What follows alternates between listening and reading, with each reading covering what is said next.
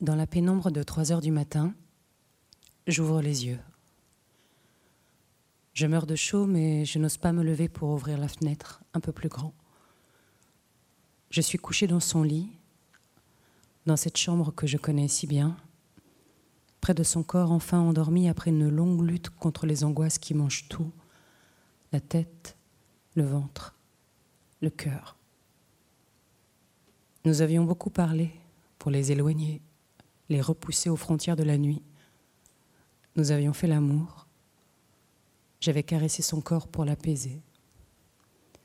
J'avais laissé glisser ma main le long de ses épaules, puis le long de ses bras.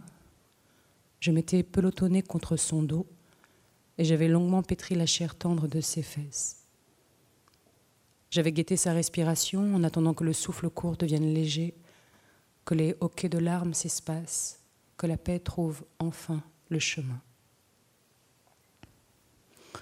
Il fait si chaud dans cette pièce. Je voudrais bouger un peu, sentir l'air sur mon visage, mais son corps touche le mien. Sa main est posée sur mon bras et bouger risquerait de faire vaciller l'édifice que j'ai mis tant de temps à construire. Son sommeil est comme un château de sable. Un mouvement et ça se casse la gueule.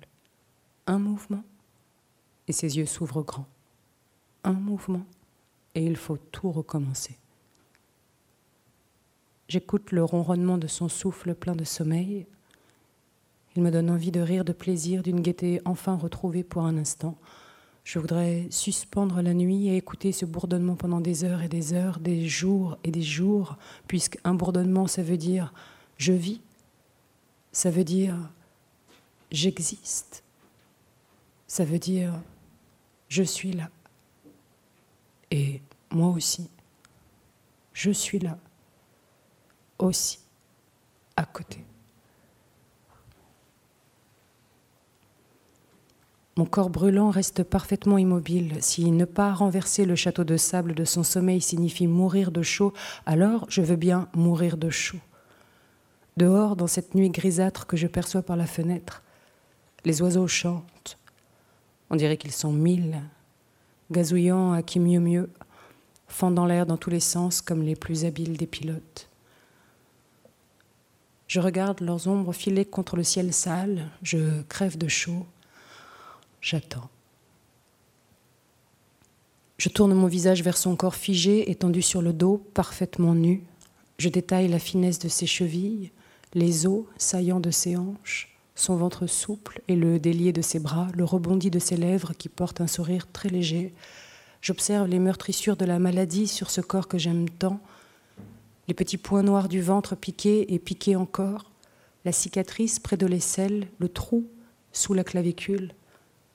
Je regarde son visage tranquille, parfaitement tranquille, son menton fier, même dans le sommeil, ses joues veloutées, la ligne brusque et surprenante que forme son nez, ses paupières mauves enfin closes. Je regarde son crâne entièrement chauve. Dans la pénombre de trois heures du matin, je la regarde dormir. Je ne parviens pas, dans cette nuit moite, à détacher mes yeux de son corps nu et de son crâne cireux, de son profil de morte.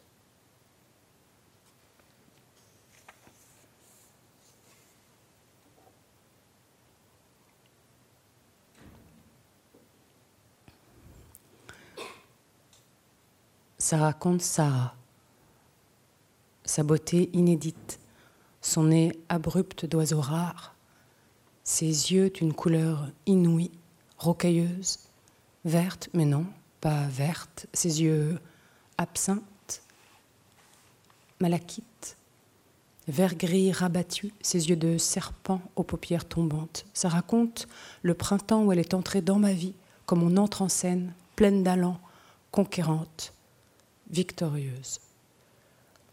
C'est un printemps comme un autre, un printemps à rendre mélancolique n'importe qui, il y a des magnolias en fleurs dans les squares parisiens et j'ai dans l'idée que ça écorche le cœur de ceux qui les remarquent. Moi, ça m'écorche le cœur, les fleurs de magnolia dans les squares. Je les regarde chaque soir en rentrant du lycée et chaque soir, Leurs grands pétales pâles me piquent un peu les yeux.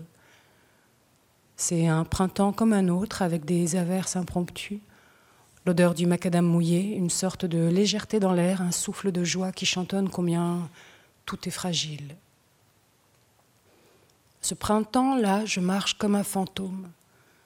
Je mène une vie que je ne pensais pas mener, une vie seule avec une enfant dont le père a disparu sans crier gare. Un jour, un soir plutôt, il est sorti de l'appartement et puis. Et puis plus rien. Alors comme ça, c'est possible que du jour au lendemain, je veux dire littéralement, du jour au lendemain, entre deux personnes qui s'aiment depuis des années, il puisse ne plus y avoir de regard, ni de parole, ni de dialogue, ni de discours, ni de fâcherie, ni de complicité, ni de tendresse, ni d'amour. C'est cette folie, cette aberration qui me constitue de jour en jour. Je pense que la vie va s'arrêter là. Je n'espère rien ni personne. Il y a un nouveau garçon dans ma vie, un garçon bulgare. Quand je parle de lui, je dis mon compagnon. Il m'accompagne, voilà, c'est ça, il m'accompagne dans cette vie chagrine. J'attends. Un mot tourne de manière lancinante dans ma tête, le mot latence. Je me dis qu'il faudrait que j'en cherche la définition dans le dictionnaire. Je sais que je suis en train de vivre un moment de latence. Je ne sais pas combien de temps ça va durer et par quel événement ça prendra fin. En attendant, tous les jours se ressemblent un peu entre mes obligations de jeune mère mes obligations de jeune professeur, mes obligations de fille, d'amie, d'amoureuse du garçon bulgare. Je m'applique à vivre la vie. Je ne la vis pas vraiment, mais je suis bonne élève. Je tire la langue avec concentration. Je suis bien habillée, polie, charmante. Je parcours les rues du 15e arrondissement à bicyclette, mon enfant dans un siège derrière moi. Nous allons au musée, au cinéma, au jardin des plantes. Je me trouve jolie, on me dit gentille, attentive aux autres. Je ne fais pas de vagues. Je suis la mère d'une enfant parfaite, la professeure d'élèves remarquable, la fille de parents merveilleux. La vie aurait pu continuer comme ça encore longtemps, un long tunnel sans surprise, sans mystère. Un coup de sonnette vif, comme un coup de fouet au milieu de cet appartement où règne une atmosphère compassée. Nous sommes sur notre 31 pour la fête du 31 décembre, trois couples qui se regardent du coin de l'œil, surpris d'être là, beaucoup trop apprêtés. Tout est guindé, la décoration de l'appartement, les sujets de conversation, les tenues des convives, tout est étudié, grave, rigide. Le coup de sonnette semble faire sursauter les meubles qui ne doivent pas avoir l'habitude. Murmure. C'est Sarah se réjouit quelqu'un. Je ne sais pas qui est Sarah. Mais si, me dit-on, vous vous êtes déjà croisés. On me décrit les circonstances. Aucun souvenir. La maîtresse de maison va ouvrir la porte de l'appartement. C'est Sarah Oui. Je ne la reconnais pas. Elle arrive en retard, essoufflée, riante. C'est une tornade inattendue. Elle parle fort, vite. Elle sort de son sac une bouteille de vin, des choses à manger, une profusion de trucs. Elle enlève son écharpe, son manteau, ses gants, son bonnet. Elle pose tout par terre sur la moquette crème. Elle s'excuse, elle plaisante, elle tournoie. Elle parle mal avec des mots vulgaires qui semblent flotter dans l'air longtemps après qu'elle les a prononcés. Elle fait trop de bruit. Il n'y avait rien, du silence, des rires affectés, des mines cérémonieuses, et d'un coup, il n'y a qu'elle.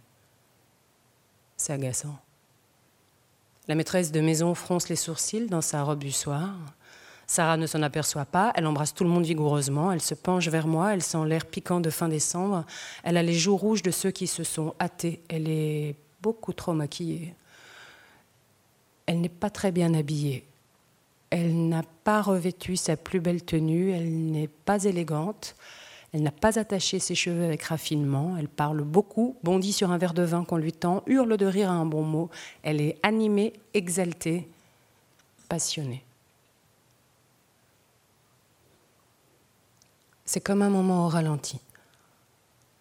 Le verre s'échappe de ma main, mon compagnon s'exclame ⁇ Oh non !⁇ Le verre tourbillonne dans l'air, tout le monde regarde, personne ne peut rien faire, c'est déjà trop tard. Le verre s'écrase sans un bruit dans la moquette crème. Son contenu entier se déverse et dessine une forme abstraite du vin rouge sur la moquette crème, un beau tableau minimaliste. Je blanchis puis rougis d'embarras. La maîtresse de maison fulmine dans sa robe du soir. C'est une catastrophe, un désastre. Le dessin rouge sur la moquette crème, un imprévu, un accident, une brèche. Plus tard, nous passons au dîner. Nous nous extasions devant la jolie nappe, les jolis couverts, le joli menu. Il y a un plan de table. Nous sommes sept. La maîtresse de maison déclare qui s'assoit où dans sa robe du soir. Sarah est placée à côté de moi, à ma droite.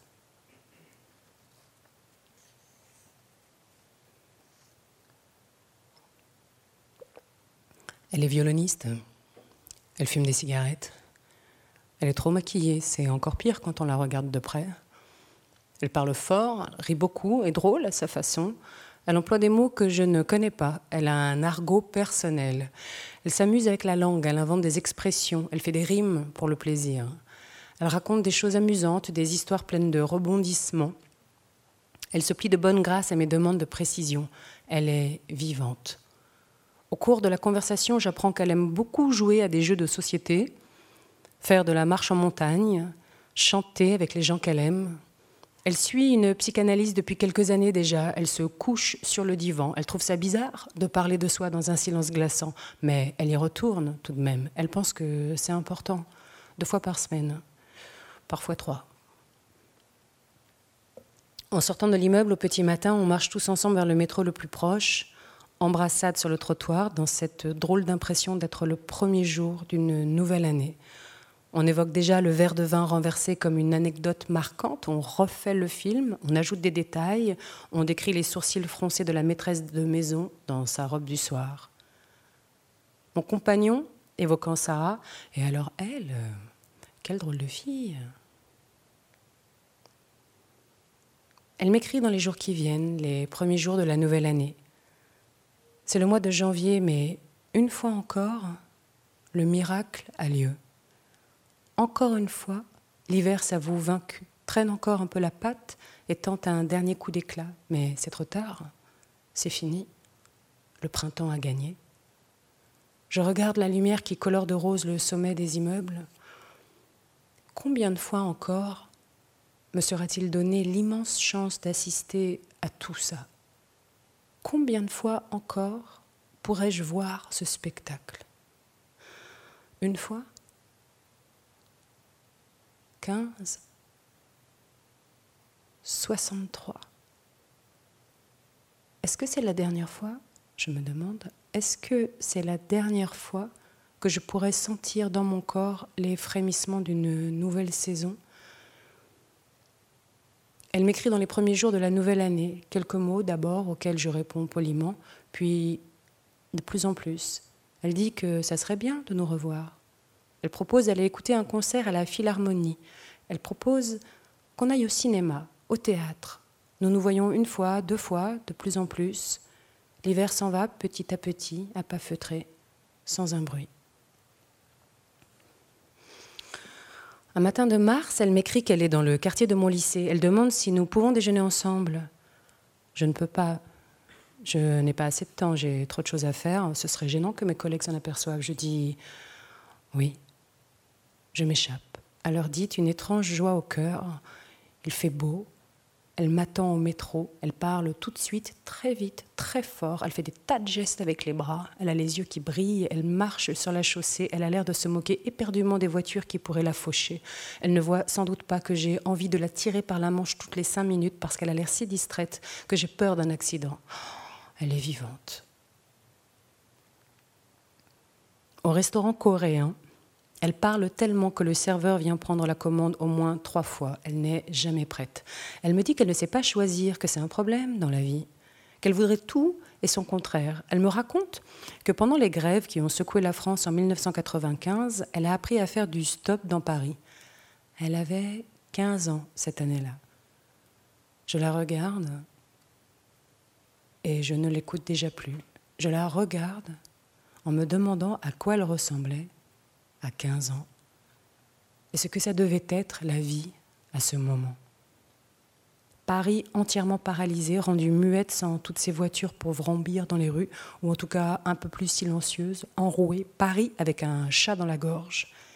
Et Sarah, de 15 ans, au milieu de tout ça, sans doute déjà avec les yeux qui tombent, sans doute déjà avec sa boîte de violon dans le dos qui marche comme une équilibriste le long des trottoirs de ce 16e arrondissement où elle a grandi, le pouce levé dans l'espoir qu'on l'emmène au lycée, au conservatoire, chez ses amis pour répéter au bout du monde.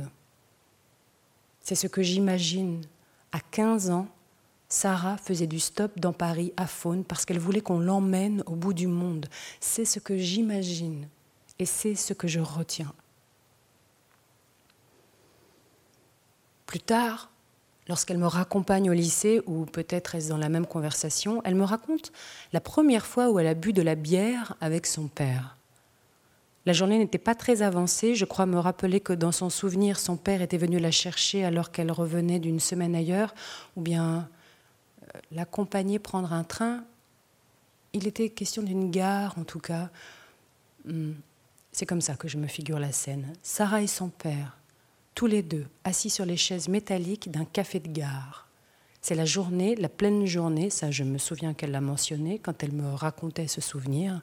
C'est une jeune femme, j'imagine qu'elle est belle, mais je n'en sais rien. Lui, c'est difficile de dire à quoi elle ressemble. Il y a 15 ans, peut-être était-il brun, souriant, plaisantin, assis face à sa fille adolescente, le trésor de sa vie, l'astre de ses jours, sa petite chérie. Elle me raconte ce souvenir en riant, je ne sais pas pourquoi, mais elle rit a posteriori, des années plus tard. Elle rit aux éclats de la tête qu'il avait faite quand il avait commandé son premier demi, de la fierté qu'il avait habité alors, de l'assurance qu'elle avait. J'imagine son air bravage, la couleur inoubliable de la première bière exigée crânement en pleine journée, assise au café avec son père. Elle me raconte ce souvenir et elle rit, elle n'arrête plus de rire, tellement que c'est presque contagieux. Près de 15 ans après, elle rit de me raconter son audace.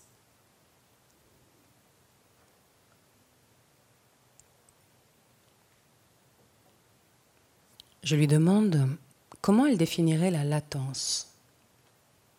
Elle penche un peu la tête quand je lui explique que j'ai ce mot en surimpression sur les images de ma vie, qu'il ne quitte pas mon esprit, que je ne sais pas très bien pourquoi, mais que il m'obsède. Après un silence, c'est le temps qu'il y a entre deux grands moments importants.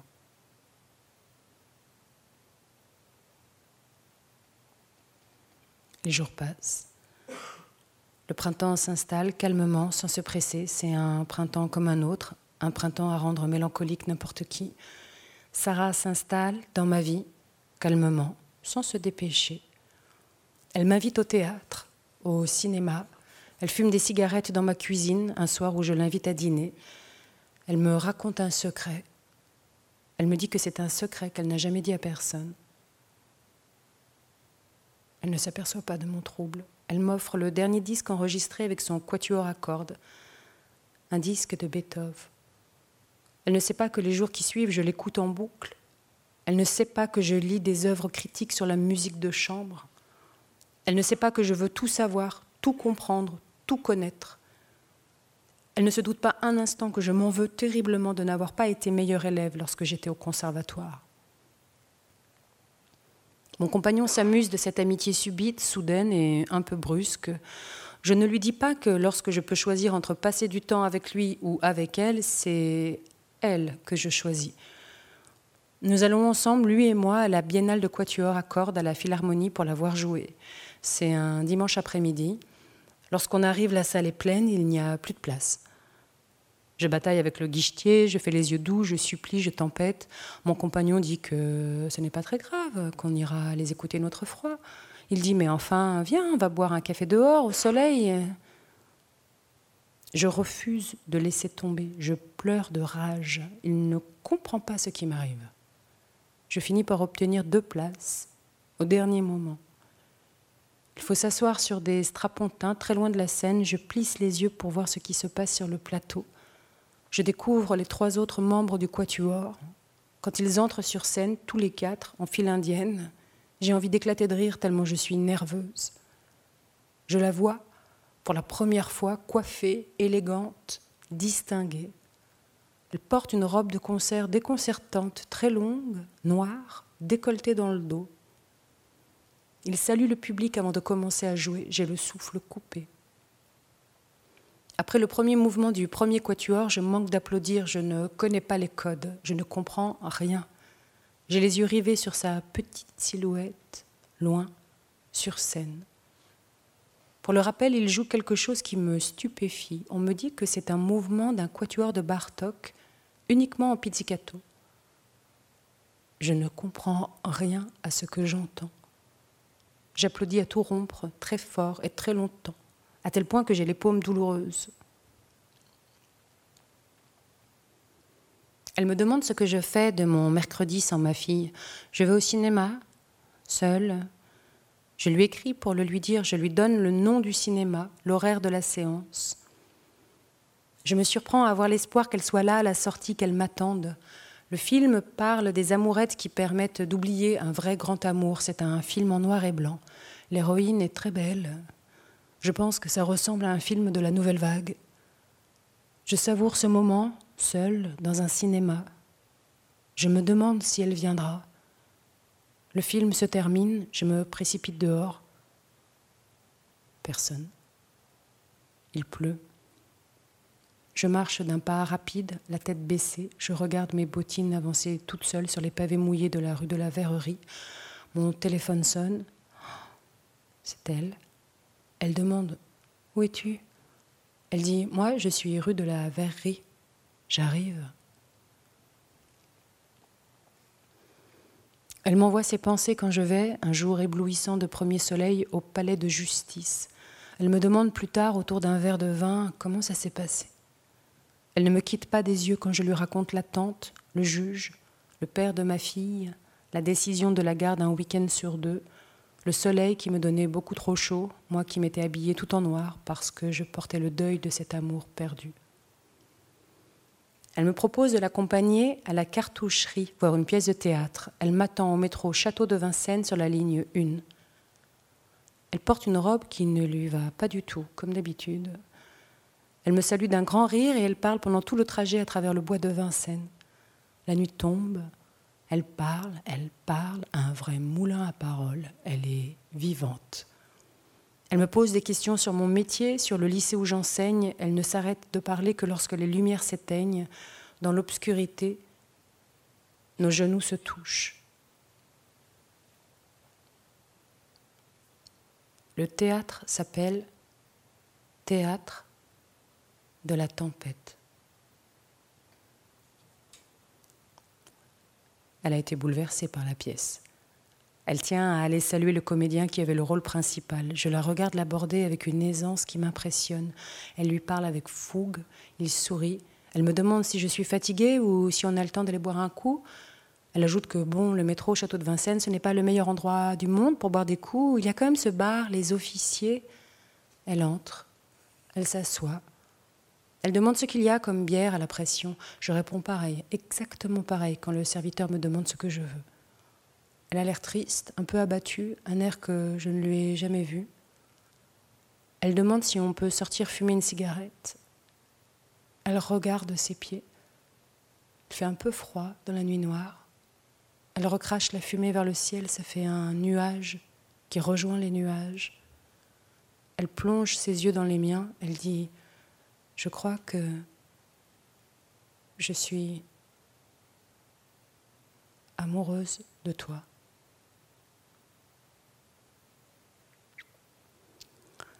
Elle esquisse un geste très léger, un pas en arrière, comme un mouvement de danse. Elle sourit presque lorsque je balbutie. Ah bon, mais euh, je ne savais pas.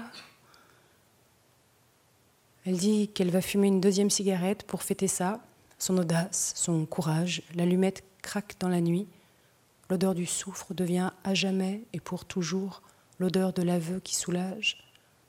l'odeur de la réalité inexprimable enfin exprimée, l'odeur de la vérité dénudée, mise à terre, déposée devant moi comme un cadeau. Le soufre est un membre du groupe des chalcogènes. C'est un non-métal multivalent, abondant, insipide et insoluble dans l'eau. Le soufre est surtout connu sous la forme de cristaux jaunes et se trouve dans beaucoup de minéraux, notamment dans les régions volcaniques. Il exhale en brûlant une odeur forte et insupportable. Le soufre est un corps simple.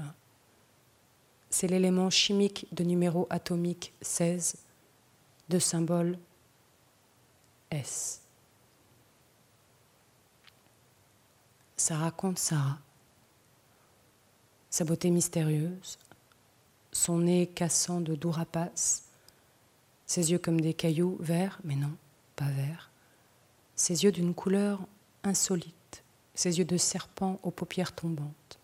Ça raconte Sarah la fougue, Sarah la passion, Sarah le souffre.